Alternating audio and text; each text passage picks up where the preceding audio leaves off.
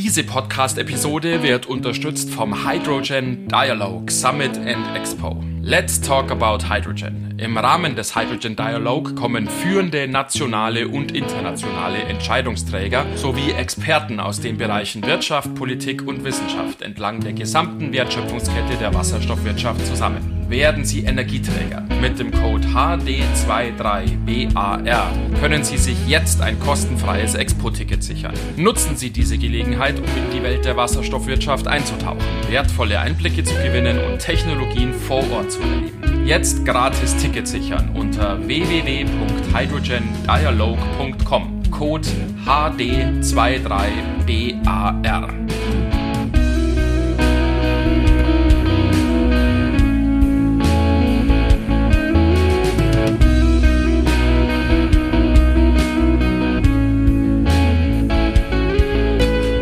Herzlich willkommen an der Hydrogen Bar. Es ist schon wieder eine Woche vorbei. Es ist kaum zu glauben. Deshalb gibt es wieder mal eine neue Folge eures Lieblingspodcasts rund um die Themen Wasserstoff und Brennstoffzelle. Und wer natürlich wieder mit dabei ist, das ist der Johannes. Aber nicht nur Johannes ist dabei. Hallo Johannes. Ja, hallo zusammen. Freut uns, dass ihr wieder eingeschaltet habt und zuhört. Und natürlich ein herzliches Willkommen hier wieder an Thomas und Matthias, Thomas Frohn und Matthias Altheim, Altmann, die uns weiter besuchen und über das Thema Afrika sprechen. Herzlich willkommen wieder einmal. Ja, hallo zusammen. Danke Johannes, danke Martin. Hallo. Hallo. Um heute einzusteigen, wir haben letzte Woche uns ja schon die Energieinfrastruktur in der Region Südafrika oder im Land Südafrika angeschaut. Wir haben uns überlegt, wie denn zukünftig Wasserstoff da eine entscheidende Rolle spielen könnte und haben natürlich dann auch die Perspektive, Vielleicht wird Wasserstoff eben dann aus Südafrika auch nach Europa und auch nach Deutschland transportiert und exportiert. Und in diesem Zusammenhang stellt sich natürlich dann immer die Frage, Matthias, wie stelle ich denn sicher, wenn in Südafrika wirklich da jetzt Wasserstoff erzeugt wird und dann halt idealerweise sozusagen dann grüner Wasserstoff erzeugt wird, wie können wir in Europa als Importeure von diesem Wasserstoff denn sicher sein, auch, dass das wirklich auch das ist, was wir bestellt haben. Wie können wir sicherstellen, dass dieser Wasserstoff da auch tatsächlich grün ist?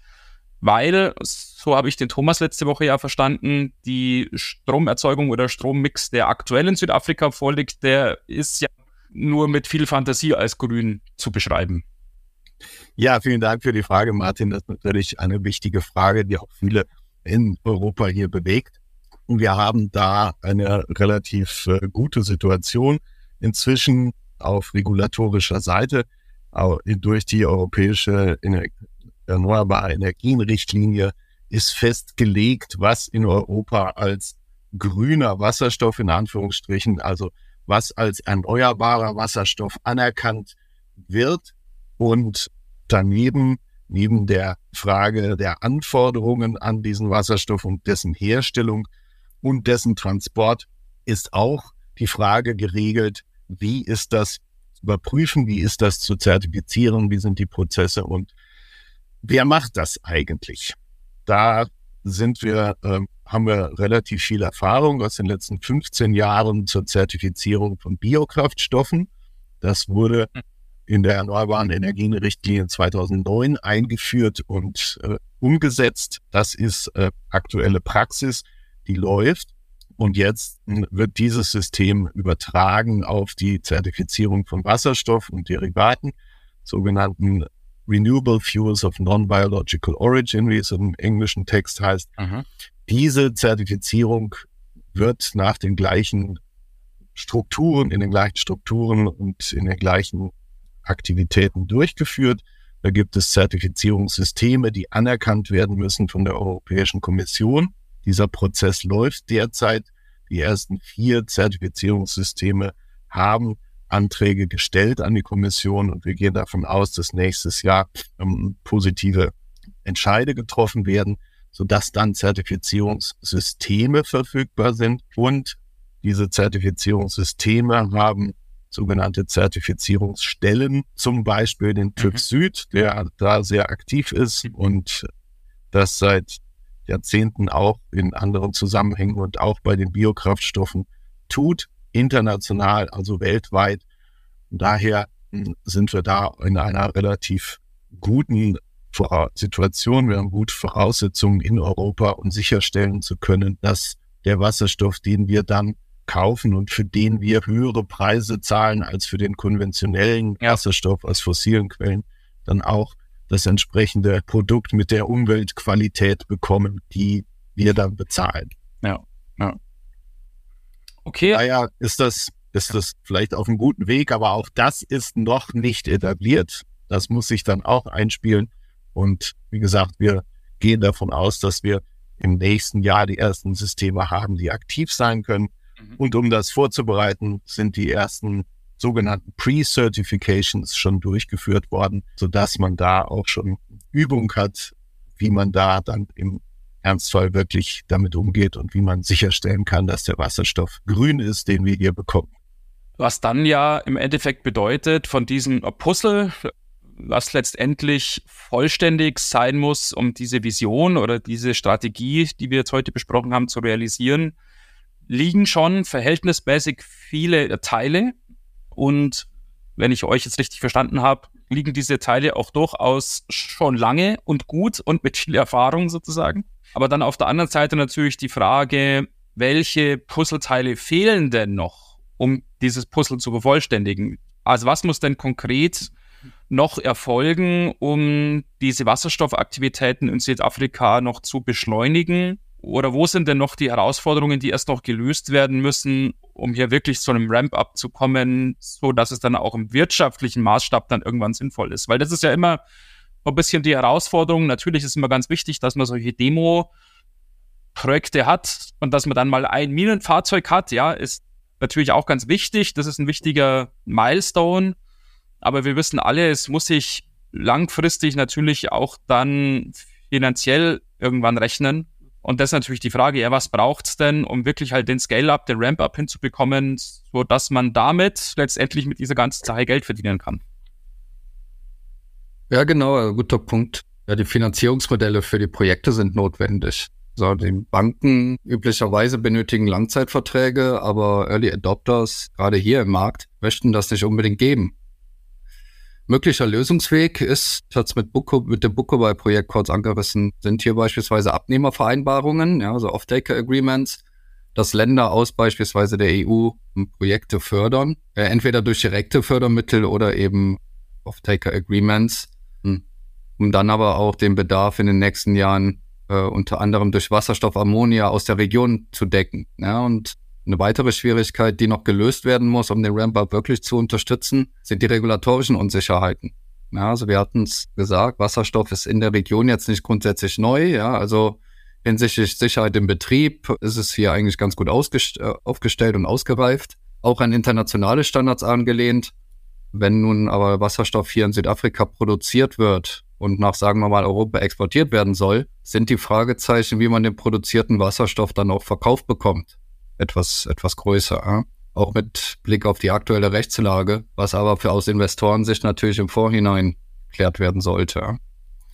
Ja? und dann hatten wir auch gesagt, allgemein kann man für Südafrika ergänzen, dass die Wirtschaftslage angeknackst ist ja, und Job Creation oder äh, Jobverlust andersrum gesagt oder auch allgemeine Wirtschaftswachstum eine trage Rolle in der Diskussion spielt. Ja, also in jedem Artikel, den man über Wasserstoff hier im Land liest, ist Job Creation immer ein wichtiges Thema. Das sind natürlich auch, wenn man jetzt weg von der Kohle geht, muss es natürlich da auch ein Gleichgewicht geben, dass die wegfallenden Jobs dann auch dementsprechend neu aufgestellt werden. Wie denkt ihr denn, wird sich das jetzt in der Zukunft entwickeln? Also wann, wann wird es wirklich den ersten grünen Wasserstoff geben, der in welcher Form auch immer dann hier nach Europa exportiert wird? Oder was ist da euer Gefühl, wie sich die Zukunft weiterentwickelt?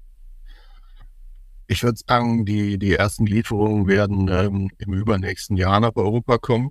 Wir haben verschiedenste Hinweise darauf, dass es Projekte gibt, die tatsächlich gebaut werden, die ihren Betrieb aufnehmen werden. Es gibt äh, Förderinstrumente, es gibt den regulatorischen Rahmen in Europa, der eine Reihe von Verpflichtungen vorsieht, von Mindestquoten, von Abnahmeverpflichtungen oder Versorgungsverpflichtungen, da ist eine ganze, eine ganze Landschaft an, an regulatorischen Anreizen und regulatorischem äh, Hintergrund und Umfeld kreiert worden, was hm, die entsprechenden Anreize setzt. Trotzdem ist es so, dass quasi jeder auf den anderen schaut und versucht dabei zu sein, aber nicht der Erste zu sein, der sich die Finger verbrennt, mhm. sondern ja. vielleicht die anderen, die die Kinderkrankheiten auskurieren lässt und äh, selber dann äh, in der zweiten Welle zustößt oder wie auch immer. Also das ist ein bisschen Spieltheorie im Augenblick und das ist jetzt nicht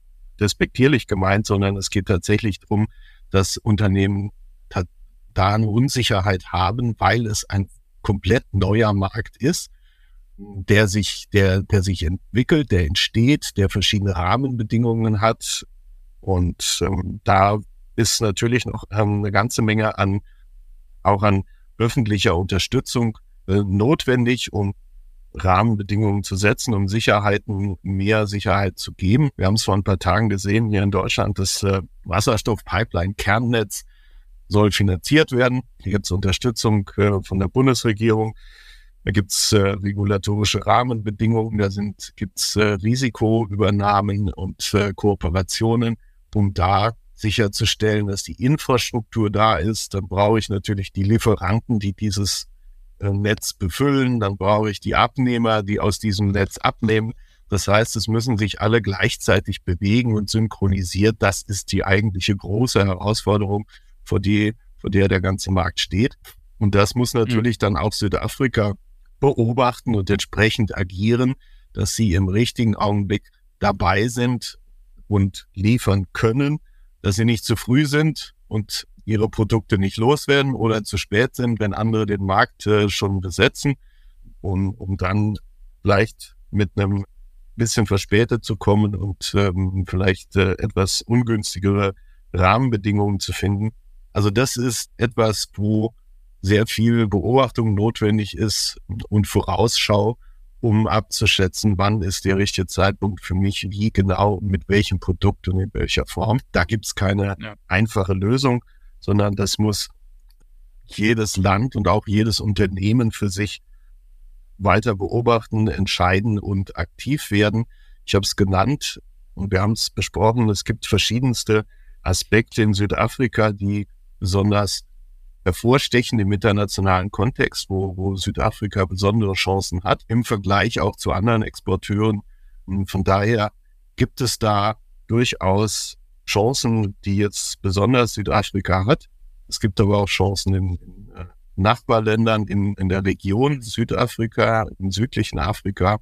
Beispielsweise Namibia hat sehr ambitionierte Pläne verfolgt, die sehr systematisch und arbeitet auch zum Beispiel unter anderem mit der Bundesregierung eng zusammen, was Finanzierungen angeht und was was äh, sonstige praktische Kooperationen angeht. Also von daher mhm. sehe ich da, dass, dass der Ramp-up ein Thema ist, wo man sich sehr stark synchronisieren muss, wo man sehr stark ähm, beobachten muss, was machen andere und äh, immer wieder seine eigenen Stärken einzuschätzen, um zu entscheiden, was genau das Richtige für das jeweilige Land und für das jeweilige Unternehmen ja. ist. Ja, vielen Dank, Matthias, für diese Schlussworte klingt ja ziemlich spannend, was da alles passiert. Wie schaut es bei dir aus, Thomas? Noch ein paar abschließende Worte und Sätze auch vielleicht von dir. Wie siehst du die Zukunft da in der Region Südafrika? Gerade aus dem Punkt, dass du natürlich da direkt ja, vor Ort bist. Und direkt betroffen bist. Also wir, wir wollen jetzt wirklich intern was hören. Nee, genau. Also das ist ja genau die, die Wahrnehmung. Südafrika ist weit weg. Man weiß relativ wenig über die Ökonomie und so weiter. Aber hier passieren tatsächlich konkrete Dinge. Also hier werden, mhm. finden Projekte entlang der gesamten Wertschöpfungskette statt. Ob es jetzt ein Mining Bergbaufahrzeuge sind, ob es Wasserstoff oder Ammonia für den Export ist. Sustainable Aviation Fuels gibt's auch hier. Ja, da haben wir jetzt noch nicht so stark drüber gesprochen. Ganz grundsätzlich, also vollkommen d'accord mit dem Matthias, ja, absolut richtig. Ich würde, wenn wir in die Glaskugel gucken, vielleicht noch ein paar Jahre weiterschauen. Also wenn wir hier über Wasserstoff sprechen, dann geht's hier auch in die Gigawatt Elektrolysekapazität, das dann auch von Renewable Energy nochmal in doppelter Stärke unterstützt wird. Und bei einem Projekt alleine, aber auch andere Folgeprojekte, da sprechen wir über 400.000, äh, wenn nicht sogar mehr Tonnen pro Jahr, die dann transportiert mhm. werden sollen für lokale Anwendungen, also Schifftransport und auch die Bahnwelt findet hier größere Betrachtung, plus den Export natürlich, ja. Also das bietet auf jeden Fall her hervorragende Voraussetzungen, plus die Sonnenstunden und mhm. die, die Landfläche. Ja. Matthias hatte kurz Namibia angerissen. Das ist, glaube ich, das dritt- oder viert niedrigsten besiedelte Land der Welt, Kalahari Desert. Da kannst du natürlich Solarpanels und Wasserstofftechnologie reinsetzen, wie du lustig bist. Also das alles zusammenfassend. Ein Riesenpotenzial für den Markt, für die, für die Region. Ja. Ist auch zu Recht eines der, zumindest wird es in Zukunft so vorhergesagt, eines der günstigsten Länder, um Wasserstoff mhm. dann letztendlich herzustellen, wo wir uns um ein bis zwei Dollar pro Kilogramm dann drehen. Mhm. Ja, sehr, sehr spannend wir bleiben natürlich am Ball und werden mal schauen. Wir haben hier im Podcast ja immer so das magische Jahr 2030. In sämtlichen Studien und Veröffentlichungen wird ja immer versprochen, ihr verfolgt das ja sicherlich auch, dass sozusagen halt sämtliche Probleme der Wasserstoffwelt im Jahr 2030 gelöst sind. Und ich gehe mal davon aus, dass das in Südafrika auch so sein wird. Von daher wahrscheinlich auf jeden Fall spannend, sich ja. die Situation einigen Jahren anzuschauen. äh, ja, für heute vielen Dank wieder mal an euch beide, lieber Thomas, lieber Matthias. Es war uns eine große Freude, euch hier im Podcast begrüßen zu dürfen. Vielen Dank, dass ihr euch die Zeit genommen habt, jetzt schon die zweite Woche in Folge hier zu uns zu kommen. Unsere Hörerinnen und Hörer interessiert so ein Thema erfahrungsgemäß natürlich auch immer sehr. Jetzt, wir können das ja anhand der Rückmeldungen auch schon allein abschätzen, auch was uns da für Rückmeldungen für Feedback erreichen von den Hörern.